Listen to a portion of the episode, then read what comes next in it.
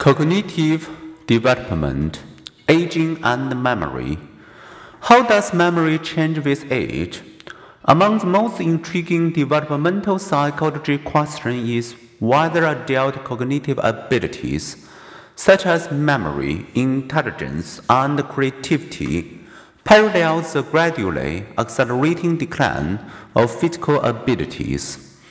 As we age, we remember some things well Looking back in later life, adults asked to recall the one or two most important events over the last half century tend to name events from their teens or twenties. They also display this reminiscence bump when asked to name their all-time favorite music, movies, and athletes. Whatever people experience around this time, World War II, the 911 terrorist attacks, the election of the first US black president becomes pivotal. In our teens and 20s are so many memorable firsts first kiss, first job, first day at college or university, first meeting in laws. Early adulthood is indeed a peak time for some types of learning and remembering. In one test of recall, people watch video clips as 14 strangers said their names using a common format. Hi, I'm Larry.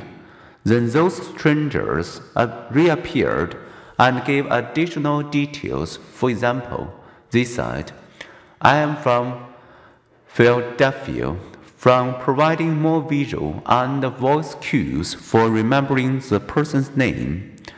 As figure 5.22 shows, after second and third replay of the introduction, everything remembered more names, but younger adults consistently surpassed older adults. Perhaps it is not surprising then that nearly two thirds of people over age 40 have said their memory is worse than it was 10 years old. In fact, how well older people remember depends on the task. In another experiment, when asked to recognize 24 words they had earlier tried to memorize, people showed only a minimal decline in memory.